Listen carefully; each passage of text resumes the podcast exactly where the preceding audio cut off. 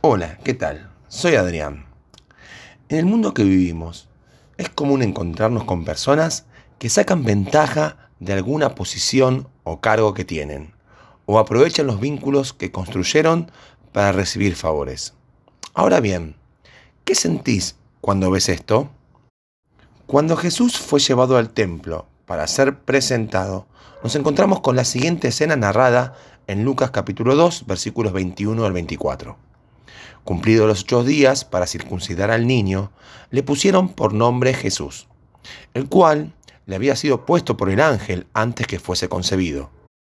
Y cuando se cumplieron los días de la purificación, es decir, aproximadamente 40 días después del nacimiento, conforme a la ley de Moisés, le trajeron a Jerusalén para presentarle al Señor. Como está escrito en la ley del Señor, todo varón que abriere matriz será llamado santo al Señor. Y para ofrecer conforme a lo que se dice en la ley del Señor, un par de tórtolas o dos palominos. Al leer esto, observamos con claridad que la vida de Jesús siempre estuvo conforme a la ley de Dios. En todo, aún desde pequeño, recordando con esto lo que leemos en Mateo 5:17. No penséis que he venido para abrogar o suspender la ley o los profetas. No he venido para abrogar o suspender, sino para cumplir. Como decíamos en un principio, es común ver en nuestra sociedad que quienes gozan de cierta posición intenten sacar ventaja buscando alcanzar privilegios o eximirse de aquellas obligaciones que deben cumplir. Aún los cristianos muchas veces buscan sacar provecho de cierta posición.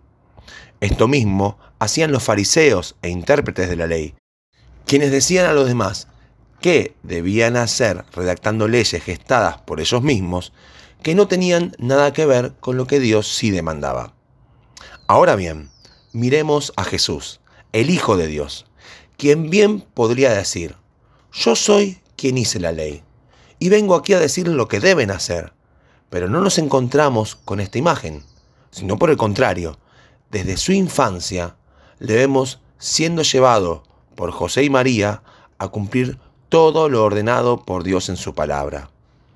Es que quizás debamos empezar a modificar nuestra manera de pensar con respecto a esto también, entendiendo que el verdadero privilegio de todo hijo de Dios consiste en cumplir con todo aquello que Dios nos manda a través de su palabra, en lugar de estar pensando en decirle a otros lo que deberían hacer.